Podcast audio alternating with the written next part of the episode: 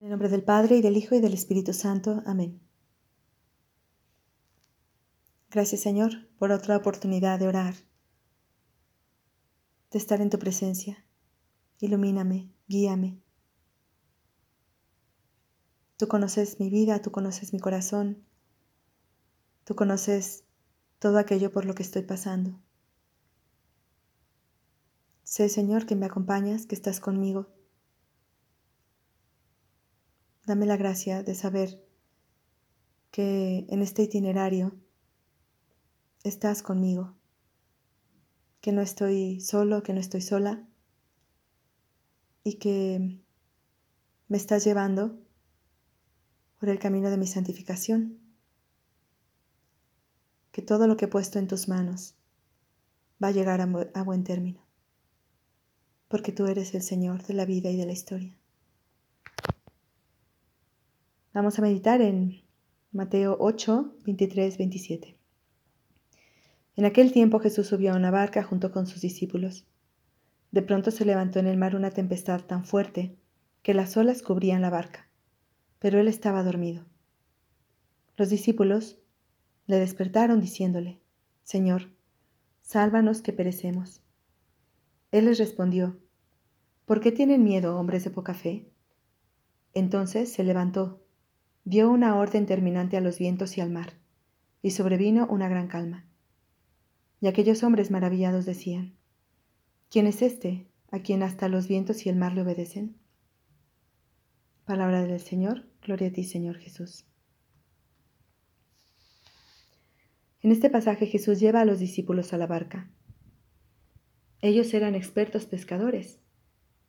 Conocían perfectamente por las nubes si llovería o no o cómo estaría el clima. Seguramente en este momento, antes de subir a la barca, sabían que llovería, pero tal vez no imaginaron la intensidad de la tormenta. Sin embargo, confiaron en Jesús que les invitó a subir a la barca. Sabían que estando con Él, nada grave les pasaría.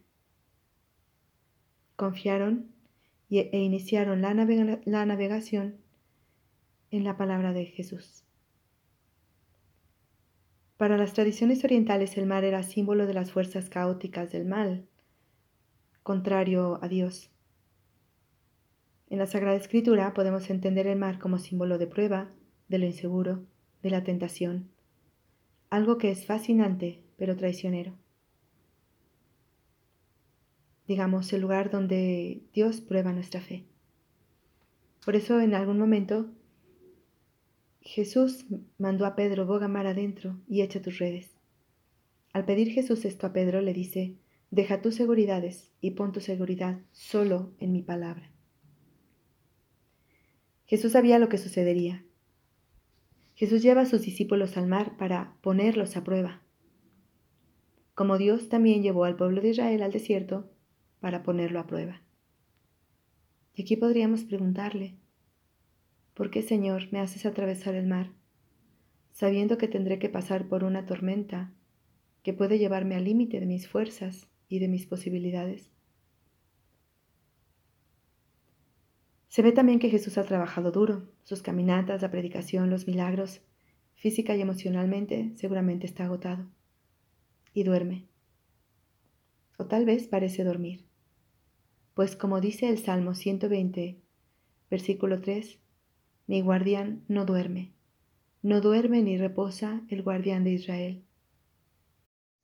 No envió solos a los discípulos y él se quedó viendo de lejos lo que les pasaba. Aquí hay una clave para los momentos en que vivimos nuestras tormentas.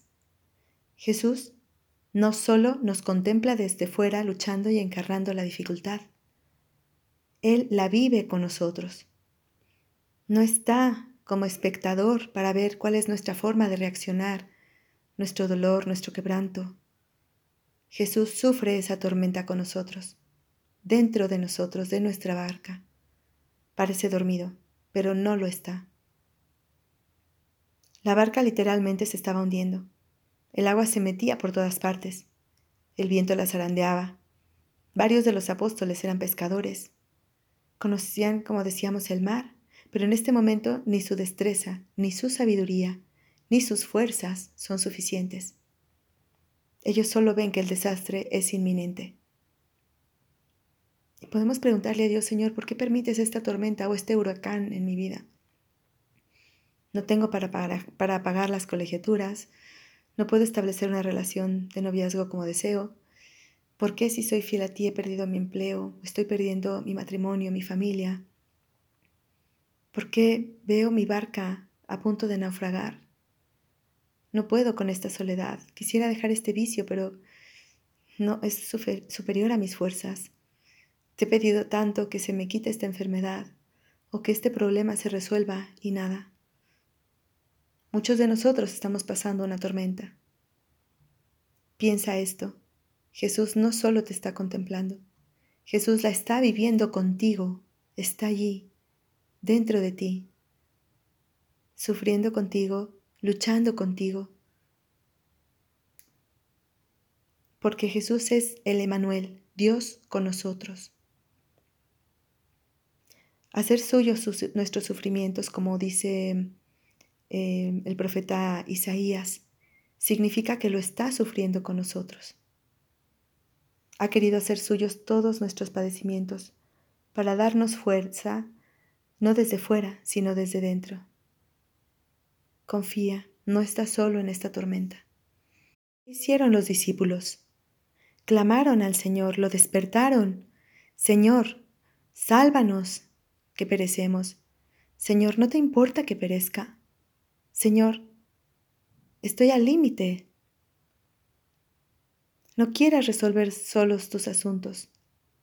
No busques soluciones fuera. Esas soluciones que te prometen una ayuda rápida, pero que te dejan atrapado en más problemas. Es verdad, no tienes fuerzas, no sabes por dónde, no tienes la capacidad de resolver tantas cosas. Pero te digo algo, tu Dios sí las tiene. Él sí tiene fuerzas. Él es la luz, la sabiduría. Él es el creador y el redentor. Él puede darte una visión nueva de lo que vives, para darte la gracia de vivir esa tormenta con esperanza y obteniendo de ella un corazón nuevo, fortalecido, sabio, humilde. Él puede cambiar las situaciones que nos parecen imposibles. Sálvame, Señor. El mismo salmo que citamos hace un momento dice, levanto mis ojos a los montes.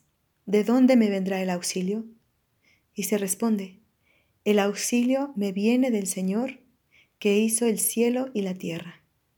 Salmo 120, del 1 al 2. Nada más y nada menos que quien te auxilia es el Señor que hizo el cielo y la tierra, el Todopoderoso. Dios quiere que reconozcamos que lo necesitamos absolutamente, que acudamos a Él con confianza, que le recordemos sus promesas.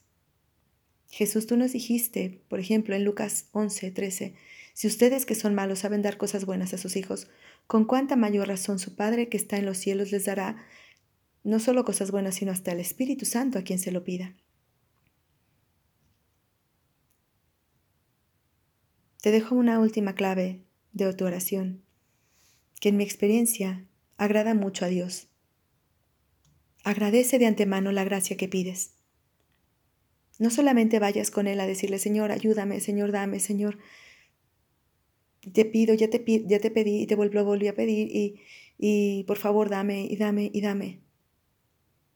La clave es agradece. Gracias Señor por el trabajo que me vas a dar. Gracias por la conversión de mi hijo. Gracias por la pareja que voy a encontrar. Desde ahorita te agradezco cómo se va a resolver esta situación. De verdad que eres Dios. Porque yo no le veo ni por dónde.